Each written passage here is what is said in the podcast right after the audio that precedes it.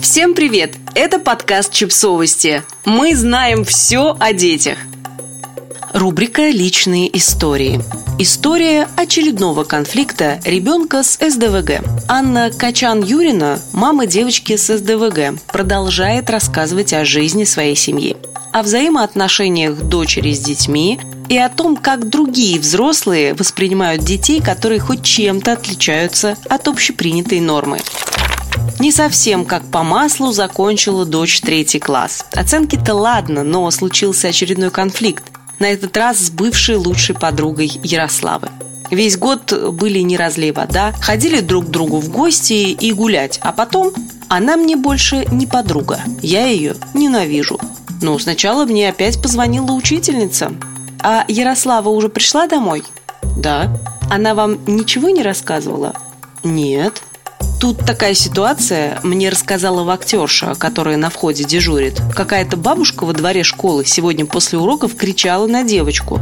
Так громко, что вахтерше пришлось выйти и призвать ее к порядку. Потому что на детей орать нельзя.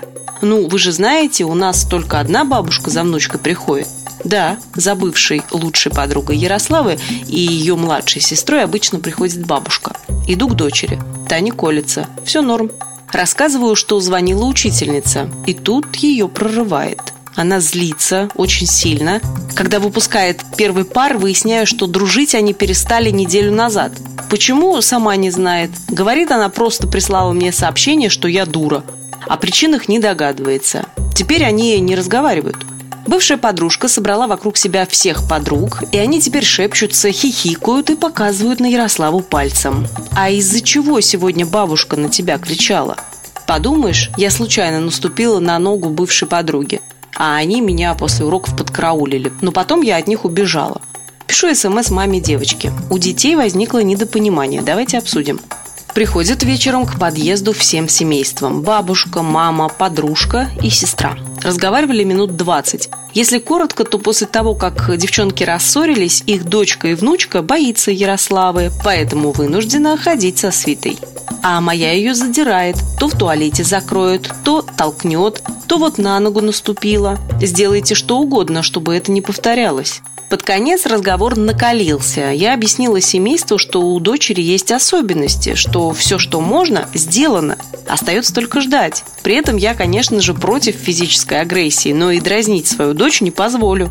Бабушка, которая 30 лет проработала директором школы, отрицала, что кричала. К тому же сказала, что всегда находила общий язык с учениками, а с моей дочерью ну никак. Говорю, ну да, вот такая особенная девочка. Кое-как, придя к консенсусу, взяв слово с обеих девчонок, что они будут игнорировать друг друга, мы развернулись в сторону подъезда. Нам в спину от бабушки полетело. «Ну и чего ты добилась, Ярослава? С моей внучкой сейчас все девочки в классе дружат, а с тобой? Кто будет дружить с тобой?» Заходила я в подъезд, уже стиснув зубы. Дома дочь половину из предъявленных ей обвинений отрицала, и я, да, до сих пор склонна ей верить. А через неделю меня отдельно пригласили в школу, потому что пришла жалоба из департамента образования. Разговаривали втроем я, учительница и мама подруги долго, поэтому лучше подойдем сразу к итогу. Мама подруги порекомендовала нам перейти в специализированную школу. Учительница настаивала, что все дети имеют право получать образование на общих условиях, на что мама бывшей подруги пообещала найти на нас управу. Эта история меня жутко выбесила. Да, мой ребенок создает проблемы. Нет, это не моя вина и не ее вина, так случилось. Да, я всегда готова решать эти проблемы, которые иногда растут как грибы после дождя. Но я не готова терпеть такое отношение ни к себе, ни к ребенку. В школе детей действительно учат эмоциональному интеллекту, пусть не в рамках какой-либо программы и не в полном объеме, но и родители и педагоги обычно заинтересованы, чтобы дети были социализированы. Видимо, не все. Какой пример мы подаем детям своими разборками? Что не важна причина, главное, чтобы все было в рамках нормы? Что не обязательно вставать на другую сторону, а важно отстаивать исключительно свои интересы? Но это же как раз противоречит эмоциональному развитию. Думаю, что расти нашему обществу еще и расти до принятия нейроотличных детей и взрослых. А мне писать и рассказывать о своем опыте и психоэмоциональных состояниях детей с СДВГ.